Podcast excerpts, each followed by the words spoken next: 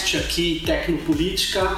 É, e dessa vez nós vamos conversar sobre um tema muito importante que é a sua privacidade e o seu anonimato. Né?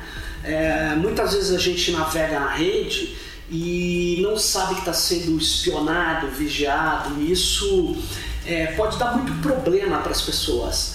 E as pessoas muitas vezes não consideram é, a importância delas é, navegarem na internet sem ser vigiadas.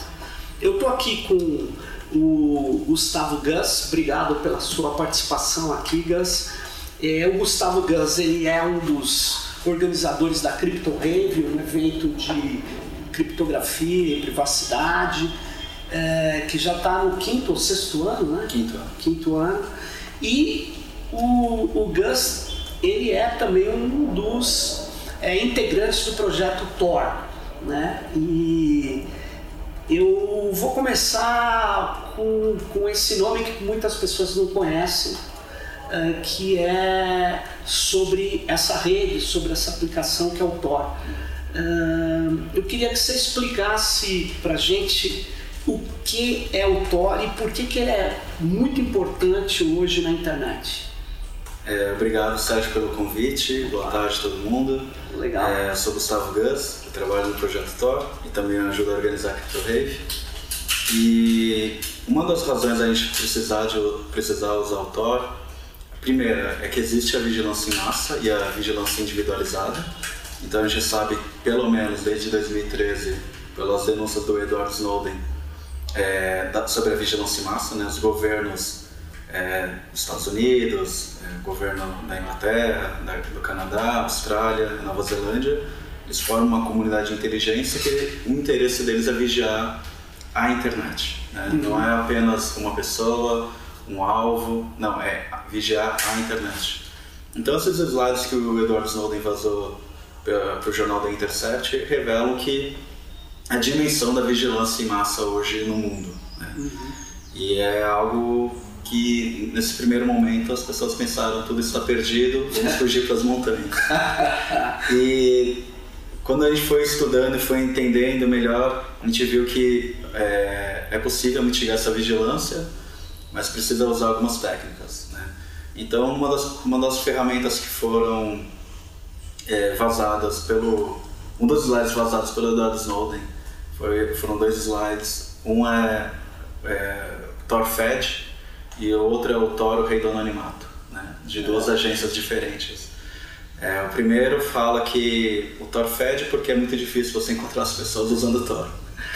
e o outro Thor é Rei do Anonimato, por, também novamente reforçando essa, é, é, essa, essa segurança do Thor. Né? Então, essa é a primeira razão de você querer usar o Thor. Né?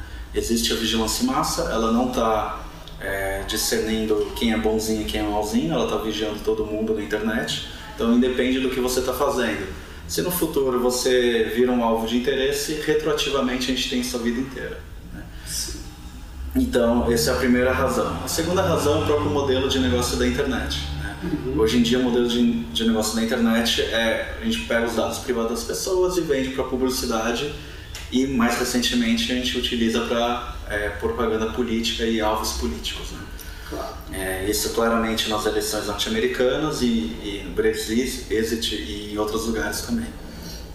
Então, grandes empresas como Facebook e Google, eles vivem coletando dados pessoais da gente, é, formam-se perfis ideológicos, perfis é, sociais daquelas pessoas, e a partir daí você faz publicidade dirigida. Né? É, isso tem sido usado de forma não consensual e, e muitas vezes usado é, para alvo, para campanhas políticas, né? Sim. Então isso foi o que aconteceu, por exemplo, no caso do Donald Trump, que a gente tem algumas evidências aqui na eleição brasileira, brasileira também, e em outras campanhas ao redor do mundo também. Agora na Espanha. Agora na Espanha também. Então tem, tem vários casos é, de como que essa, essa vigilância corporativa ela se junta a uma vigilância política. É, e vai para cima de todo mundo que está usando a internet. Exatamente. Todo mundo que tem um perfil naqueles claro. serviços e tudo mais. Agora, a gente está falando é, de usar isso que é o Tor para poder é, garantir é, mais a nossa segurança, proteger mais a nossa navegação, para que essas corporações, esses governos saibam o que a gente está fazendo na internet. Mas o que, que é o Tor em si? É, bom, o Tor ele é, um, ele é três coisas. Né? Ele é um programa, é uma rede aberta e é uma ONG. Né? Boa. Começar pelo o programa. Uhum. O programa ele é um é, ele é um pequeno software que ele te conecta à, à rede Tor e ele é melhor que um proxy, melhor que uma VPN, né? O que, que esse programinha faz? Ele te conecta por três servidores aleatórios da rede Tor. Uhum. Então, cada servidor sabe uma parte da sua comunicação. O primeiro servidor, que é o servidor de guarda ou o servidor de entrada, ele sabe apenas que você está em São Paulo, que você está no Brasil. O servidor intermediário sabe que o, o servidor anterior conectou nele, mas ele não sabe que é de São Paulo, que é de Brasil, ah, de onde é a requisição. E o último servidor, que é o servidor de é o nó de saída, ele vai conectar o site que você quer visitar, seja YouTube, seja Google, seja Facebook, qual site você quiser. O último servidor não sabe onde você está e, e, e, sabe apenas que uma pessoa usando o Tor conectou naquele site, mas não sabe que é alguém de São Paulo, que está no Brasil, que é você. Mas o, o, o anterior sabe o intermediário só sabe o IP do servidor de entrada, mas ele não sabe mas ele não sabe de onde você quer acessar. O cliente, exato. Não sabe. Não sabe. Ah, tá. Então a arquitetura do Tor é uma arquitetura é, é, é uma arquitetura privada por padrão. Né? Então a gente não tem é, o, o, caminho inteiro que uma pessoa fez né? uhum. na, na rede Tor. Esse tipo de ataque a gente costuma chamar de ataque de correlação de tráfego é saber onde uma pessoa está e o que ela fez quando saiu do Tor. Né? Uhum. E o interessante é que todo esse circuito que foi estabelecido, ele é, tem criptografia. Né? Então são três camadas de criptografia, uma camada por cada conexão que você faz. E essa que é a ideia da cebola, uma criptografia por camadas. Né? E esse é o símbolo do Tor. Você tem três camadas de proteção do seu tráfego de internet. É... Essa é a primeira vantagem. Você é, o site que você está acessando não sabe onde você está. Não sabe se você está no Brasil, se você está na Alemanha, onde você está.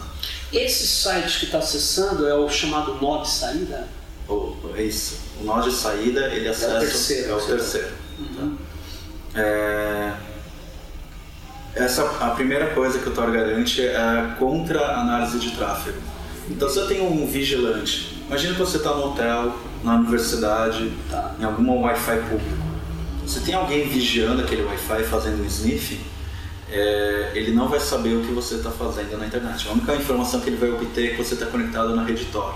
Mas ele não sabe que site você está visitando, não sabe o que, que você está fazendo. Se você tivesse com seu Chrome, o Firefox ou seu outro navegador é, sem Tor, é, ele saberia que você entrou no Google, saberia que você está usando o WhatsApp, saberia que você, o que você está fazendo no computador ou no celular. Então, na verdade, é, esse software ele também tem um navegador. Isso. Então eu yeah. posso navegar com o navegador do Tor. Isso. Então, antigamente a gente só tinha o, o, esse pequeno programinha e você tinha que fazer essa amarração entre o navegador e o programa. E a chance de você fazer algo errado era muito grande. Então, uma, uma coisa que o projeto Tor fez é pegar esse pequeno programinha, pegar o navegador Firefox, que é software livre, é, customizar ele para deixar ele bem privado e conectar a rede Tor. Então a gente tem um navegador Tor, que é um Firefox customizado para você conectar na rede Tor.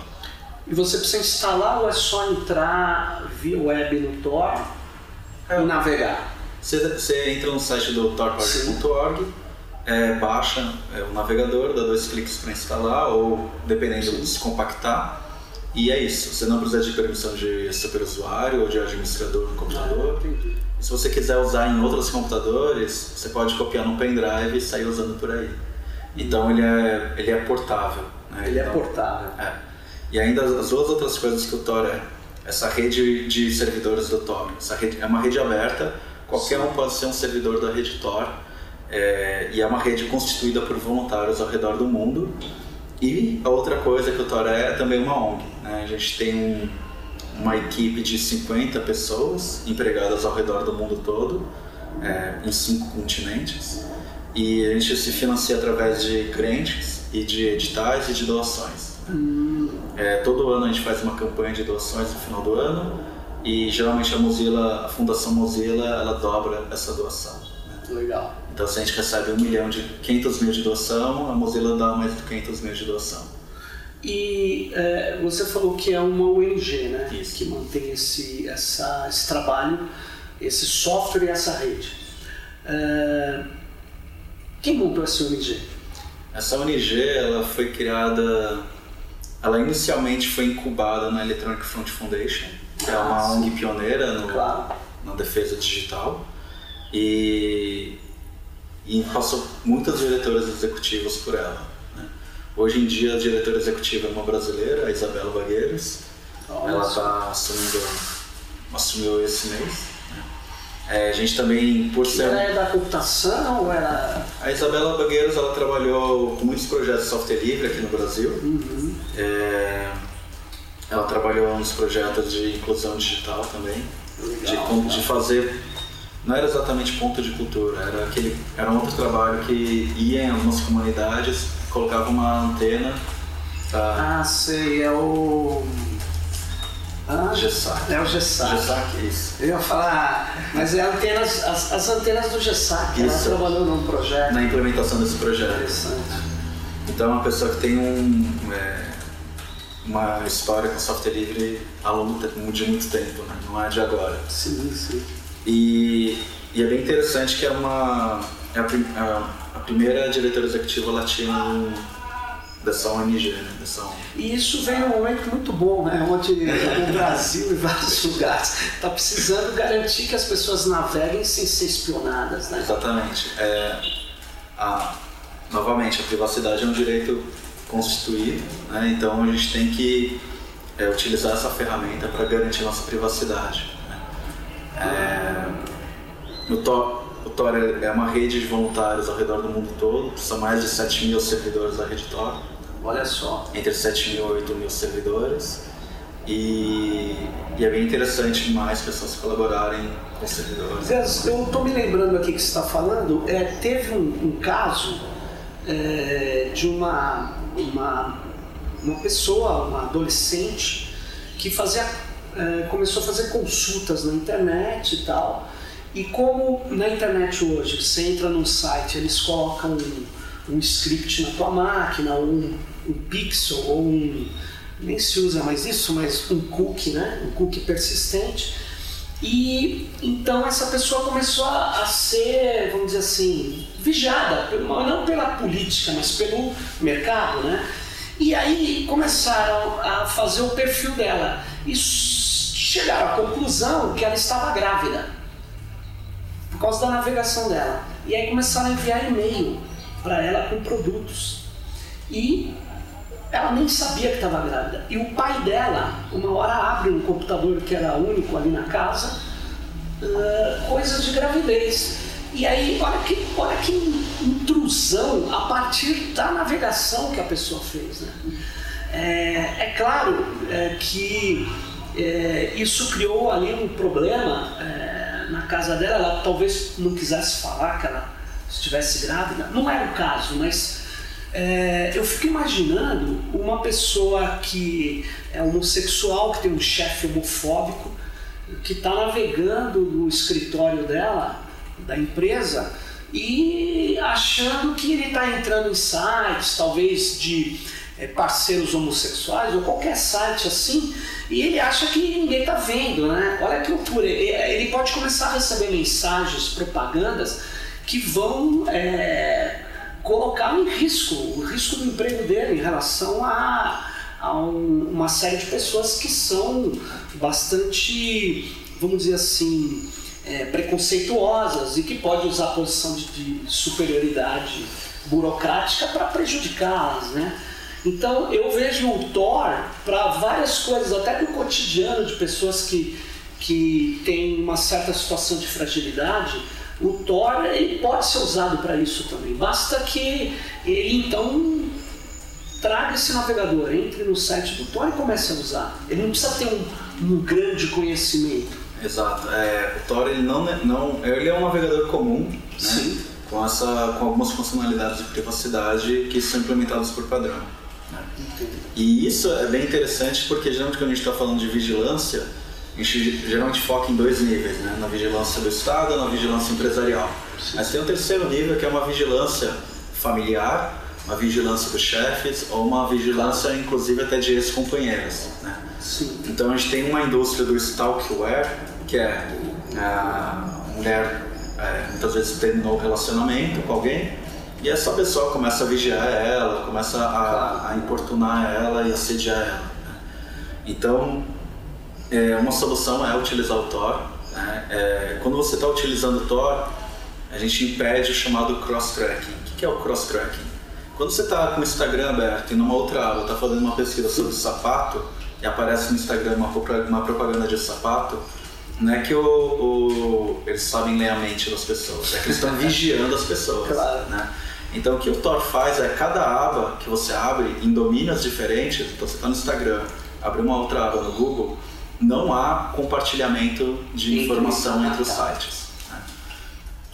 É, isso é uma primeira defesa. Né? Você tem cada aba do navegador Tor é um circuito diferente. Olha que você está na Alemanha, que você está na Holanda, outra você parece que está na Ou seja, Estados não conseguem cruzar. Não conseguem cruzar essas informações. Né?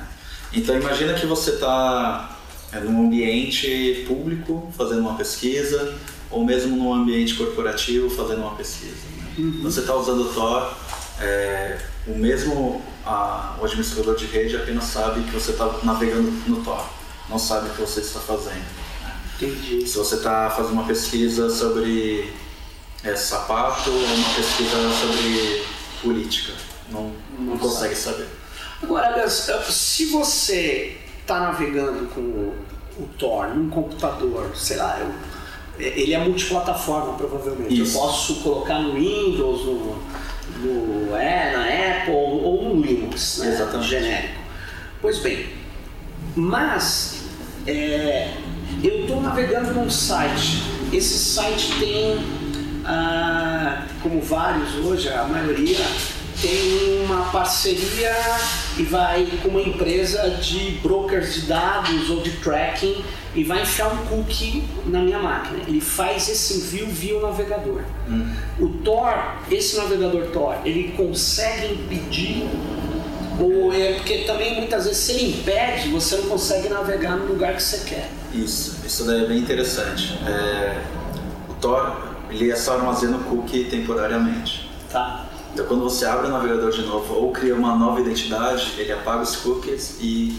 Se você abrir uma nova aba, ele não vai trazer não. o cookie do outro? Não, na nova aba sim. sim. Imagina que você está no YouTube tá. e fez uma pesquisa sobre eleições de 2018. Perfeito. Quando você abriu, se você não fechou o navegador, está no, um navegador aberto, você abriu o YouTube de novo, fez uma pesquisa, os recomendados, sugeridos vão ser é das eleições de 2018, porque ainda o cookie está temporariamente lá. Para mudar isso daí, é só precisa clicar em nova identidade, ele fecha o navegador, abre de novo hum. e vai ser um navegador completamente Pô, diferente. Isso é bom, hein? Olha aí, uma dica, hein? Então, para quem faz é. muita pesquisa, muita investigação, muita análise online, para não ficar dentro da análise da bolha, né? É, você pode clicar em nova identidade, ele vai zerar o seu Ou seja, e até para um pesquisador isso é importante, hein? principalmente, né? Inclusive em revista acadêmica, você sabe que se você começar a baixar artigos, ela desbloqueia o IP, né? Então o Tor permite, espero que permita, né? Porque ela também pode ter rastreado esses nós de saída do Tor, né? Isso. Acontece isso muito? Acontece. É, tem uma coisa bem importante para dizer que é a rede Tor é uma rede pública. Né? Todos nós da rede Tor são públicos. Então tem alguns serviços corporativos que eles bloqueiam o Tor é, como uma forma de, entre aspas, segurança. Né? É, e que, que serviços? Alguns bancos, né? então se você tenta entrar no banco online via Tor, você não vai conseguir. Então nossa recomendação é, é você usar sempre o Tor e para alguns serviços que você não consiga utilizar o Tor, é, usar ou seu navegador comum ou ainda usar Tor e VPN, mas isso daí já é um, é um caso muito específico mais complexo. Mas uma coisa muito importante que a gente não pode deixar passar é a diferença entre a aba anônima do navegador e o Tor. Nossa. É, isso daí é uma coisa que geralmente as pessoas se perguntam, ah, por que, que eu vou usar o Tor se já tem uma aba anônima do meu Chrome? Né? Então a única coisa que essa aba anônima faz dos navegadores comuns é não gravar o histórico de navegação. Então você abriu o navegador, é, seu navegador comum e abriu a aba anônima e fez uma pesquisa, o Google sabe que você fez essa pesquisa, o administrador de rede sabe que você fez essa pesquisa, todo mundo na internet sabe. Tá lá nos Exato. Todo mundo sabe que você fez essa pesquisa. Claro. A não ser a pessoa que senta depois do seu, que você é no mesmo computador. O teu irmão, a tua é. irmã. Essa é a única defesa da aba anônima do, Boa, dos navegadores. muito bom. Enquanto É. que o navegador Tor, ele também faz isso. Então, se você fez uma pesquisa e fechou o navegador, quem abriu o navegador de novo não vai ver o que você fez. Só que também ele esconde a sua localização, né? a sua, o seu IP verdadeiro e protege contra o cross-tracking e, muitas Na outras verdade, coisas. então, quando você fecha, ele é amnésico, ele Exatamente. esquece tudo o que foi feito. Exato, ele não grava cache, não, não grava grava. cookies, nada. A única coisa que ele vai fazer download é, é se você falar quero baixar esse PDF, Ah, quero claro. baixar esse arquivo. Mas Claro. é uma, Então opção informada para o usuário. E, e- e nesse sentido hoje, é, é, a gente usava muito num pendrive o Tails. É válido ainda usar o Tails? Claro, o Tails é um, é um projeto parceiro do Tor, projeto irmão do Tor. Vamos explicar o que, que é o Tails. É, o Tails- o Tails é um sistema operativo amnésico e incógnito, né? Então a gente tem a possibilidade de instalar um sistema operacional completo dentro de um pendrive, carregar com ele no bolso, plugo no computador, tudo que eu fizer usando Tails é, não vai deixar rastro nenhum no computador, Na máquina. na máquina e todas as conexões passam automaticamente pela rede Tor. né? Eu tenho essa proteção de três camadas de criptografia, é, vou estar ocultando minha localização verdadeira e tudo mais. Então vou estar com um alto grau de privacidade e de segurança. Então é bom todo mundo ter um pendrive com Tails, né? Exato. Porque Tails, você vai numa é- máquina e usa. Exato. O Tails ele, ele não necessita de um pendrive grande, o pendrive de 8 GB você já consegue instalar ele. A única dificuldade é que você vai ter que saber inicializar o, iniciar o computador via pendrive. E que às vezes em alguns computadores É é, meio chato. Né? Mas você pode pesquisar um pouquinho e você vai saber. Mas existe aí um. Eu vou chutar uns 10 modos diferentes de Isso. Não, Não é mais que isso. Aí No você- momento que você aprende, você consegue fazer em todos os computadores. É. Ó, legal. Mas, Gus, deixa eu te perguntar, insistir numa coisa. Dizem, é, já ouvi muito, eu, queria saber a, a- a sua opinião sobre isso, que no projeto Tor eh, teve já o interesse ingente da Anistia Internacional para proteger ativistas no mundo inteiro, em áreas onde tem governos autoritários, é, governos que perseguem pessoas, né? não, não existe liberdade de expressão. Mas também tem a Marinha Norte-Americana. Como é que é esse convívio com militares que são ligados a um poder que, enfim, é, é o que está vigiando, é, um dos que está vigiando todos aí e todas no planeta, né? É, a primeira coisa que a gente tem que entender é que governos não são um, um bloco, né? É, então a gente tem uma existe uma, é, uma colaboração de desde o início do roteamento cebola, né? O Paul Silverson, ele é do laboratório da Marinha dos Estados Unidos, ele que foi o idealizador da, da ideia do fazer o roteamento cebola, né? Então a primeira versão do roteamento cebola foi feita pelo Paul Silverson. né? Ele, ele colabora com o projeto na pesquisa do melhoramento do, é, do roteamento cebola. A primeira coisa que a gente tem que ter claro é que o Tor ele é um software livre e ele não tem backdoors. Você pode analisar o código e ver que não existe nada. A segunda coisa de entender politicamente é governos não são monoblocos. Uma parte do governo pode amar o Thor, a outra parte do governo vai querer acabar com o Thor. E é isso que acontece, por exemplo. Então, assim, enquanto que tem militares falando, não, é necessário utilizar o Thor para quando, um quando um diplomata está em outro país, na China, enviar um, para ele enviar um documento de forma segura, ele necessita usar o Tor. Né? Do outro lado vai ter pessoas do FBI falando da Deep Web, Darknet, Dark Web, etc. Né? Então existe dentro do governo essa esquizofrenia e ela é própria de todos os governos. Muito grande o governo. Governos são muito grandes em geral. E por outro lado, é, a pesquisa que eles fazem é uma pesquisa mais acadêmica, uma pesquisa mais de melhoramento do Thor. Né? Legal. Então tem muitos, eles publicam muito papers sobre o anonimato do Thor. Todos esses papers que eles publicam é, passam pela pela revisão de é, revisão ética de pesquisa do Thor. Então a primeira a primeira primeira coisa da revisão ética é você nunca pode desanonimizar o usuário do Tor fazendo uma pesquisa. Se você faz isso daí, você está quebrando um compromisso ético do Tor. Você está expondo pessoas e pessoas que usam em diversas situações. Claro. Pessoas que estão correndo risco de vida para expor alguma coisa, para usar o Tor. Na verdade, então, Gus, assim, a, o, os militantes de direitos humanos deviam usar o Tor, né? Exatamente. E eles não usam no Brasil. Poucos usam. Poucos usam. A gente tem que mudar essa situação, né? deixar muito claro a necessidade do Tor e o quão o Tor ele é eficiente naquilo que ele se propõe a fazer, que é o anonimato. Né? Quando as pessoas geralmente se confundem em VPN e Tor. A VPN é, um modelo, é o seguinte modelo. Você se conecta em um computador ou um servidor em outro lugar do mundo, esse servidor conecta no site que você quer. Então é apenas uma camadinha de proteção entre o site que você está visitando e o seu computador. E a VPN ela promete que não vai entregar esse dado nunca. É. Né? Então a gente, é, é uma promessa de, de segurança. E o Tor ele não tem essa informação, mesmo que obriguem a gente a falar, olha, quero saber quem acessou aquele site. A gente não tem essa informação. Esse registro não fica armazenado. Não existe. Ele não é produzido por conta da arquitetura do Tor porque cada nó da rede Tor sobe apenas um pedaço da informação. Tá. Então, para eu ter essa informação, eu teria que controlar mais de 50% da rede Tor para falar, olha, essa pessoa entrou nesse nó, nesse nó de entrada e essa pessoa saiu nesse nó de saída. Eu teria que controlar metade dessa rede para conseguir ter essa informação. Né?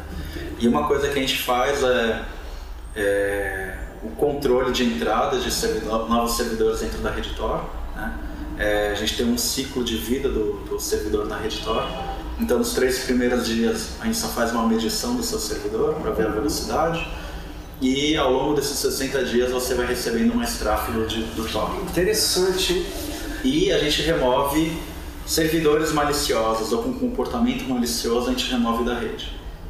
Ah, tá. Então, a gente consegue garantir uma, uma rede aberta é, desenvolvido em software livre e que vai proteger é, com alto grau a sua conexão, sua privacidade e é de graça. Você não tem que pagar nada por Quer isso. dizer que então você, por exemplo, aqui no Brasil, ONGs, ambientalistas que vão sofrer muito aí aparentemente no novo governo, é, grupos coletivos de direito humano, direitos humanos, instituições religiosas que trabalham na defesa de cidadania, é, sindicatos, eles podiam ajudar a instalar um servidor Tor.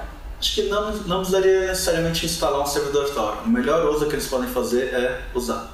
né? Usar. Usar e deixar muito claro, se a sua ONG, sua organização, ela defende privacidade, então o computador da, da, sua, da sua organização tem que ter lá um navegador Tor para as pessoas utilizarem. Muito bom. É deixar como um navegador padrão, como um navegador que todo mundo tem que usar. E o que não consegue usar no Tor como banco ou alguma outra coisa, Você você, usa seu outro navegador. Tá. Mas é, em tempos de vigilância, use em Tor. E Muito bom. é, você vai ter um alto grau de anonimato e um alto grau de privacidade. Né? Mesmo o governo mais vigilante do mundo não vai conseguir saber o que você está fazendo. E a última questão aqui, muito boa essa sua explicação pra gente aqui. É, Gus, e a, a última coisa que é, é um, um outro tema que sempre surge.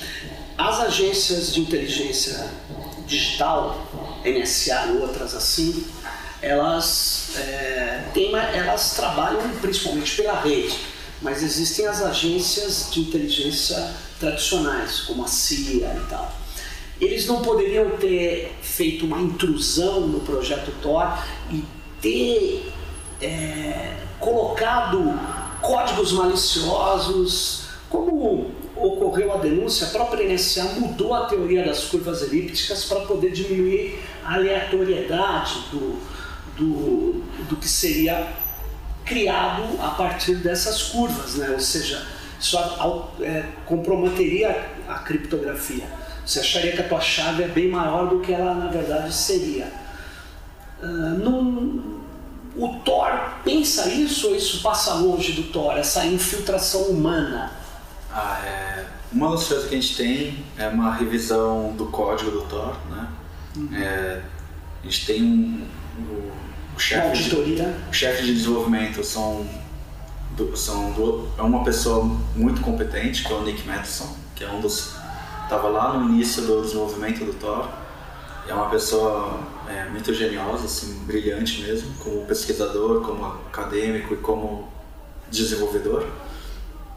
É, então, é, a primeira coisa é que todo o código-fonte do Tor ele é aberto, é auditável. A segunda coisa é que a gente não utiliza aquelas cifras que a NSA enfraqueceu.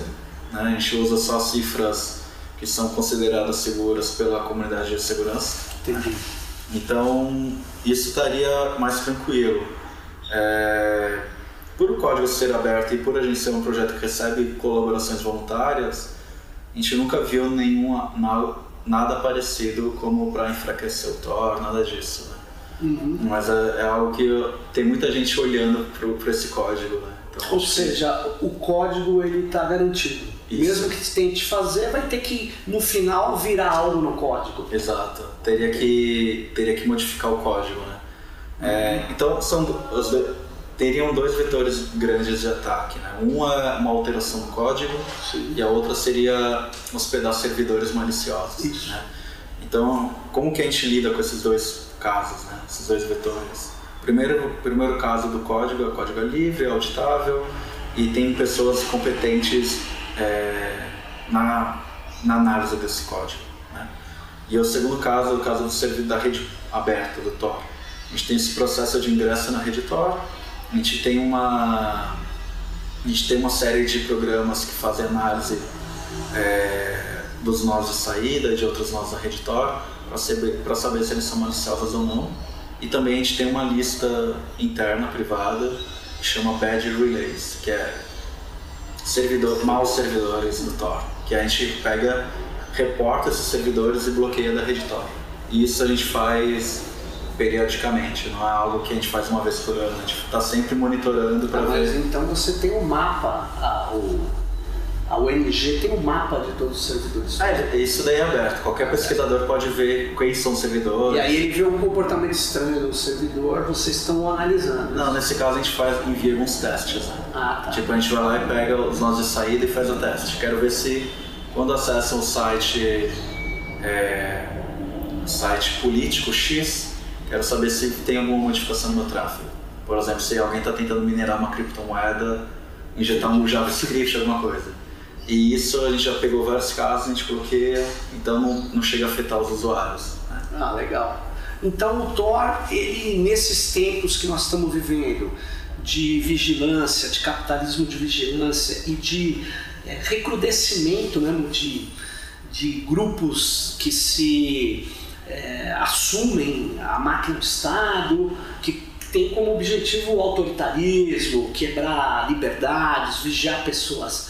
Então o Tor concretamente é uma alternativa que nós temos que divulgar, que a gente tem que é, crescer o seu uso. Né? Isso, é, uma, é, bem importante aumentar o uso do Tor, é, mesmo que você seja, se você pense como, ah, não sou ativista, não sou nada, por que, que eu tenho que usar o Tor? Né? Existe uma série de pessoas vigiando seu tráfego. Claro. E quando você usa Tor, você está ajudando uma outra pessoa que precisa do Tor. Né? Perfeito. E uma outra coisa que passou, que eu não comentei muito, é por ser uma rede aberta, que você se conecta ao redor do mundo, o Tor acabou sendo também uma ótima ferramenta, uma ferramenta anti-censura.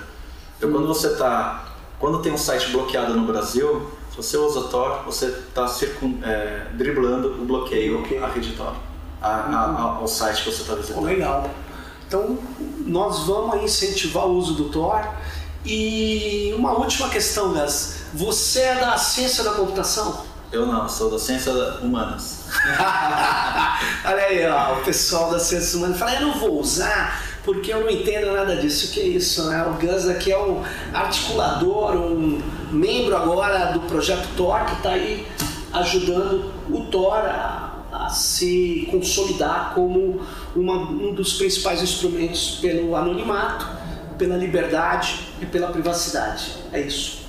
Obrigado aí, Gus. Obrigado e vamos para a próxima. Tchau aí. Obrigado, Sérgio. Valeu.